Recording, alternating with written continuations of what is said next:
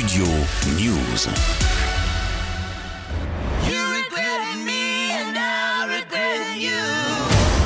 Daisy Jones and the Six sur Amazon Prime, c'est l'histoire d'une rencontre que ni l'un ni l'autre n'aurait pu éviter, en forme de destin magique, puis tragique, et sur fond de drogue, sexe et rock'n'roll.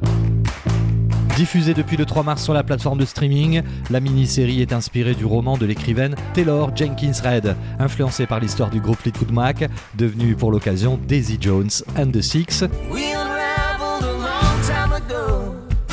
We lost and we couldn't let it go. C'est votre premier 45 tours et il est déjà numéro 1. Comment faire mieux que ça?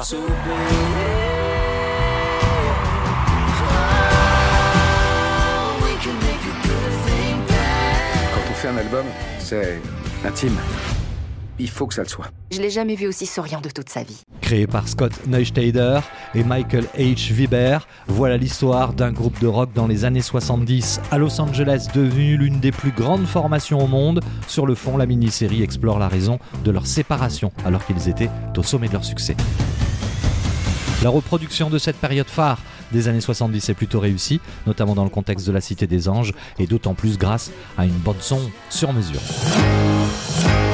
À l'affiche de Daisy Jones and the Six, Riley Keough joue le rôle de cette chanteuse, interprète, acteur et compositeur de talent aux côtés de Sam Claflin, Suzy Waterhouse, Will Harrison, Sebastian Chacon et la superbe Camilla Morone. Bref, on adore revisiter cette période très inspirée de la pop musique et du rock'n'roll, entre succès, amour, tragédie et destin brisé. Daisy Jones and the Six s'inscrit dans ce que propose de mieux actuellement Amazon Prime, en tout cas pour les amateurs du genre.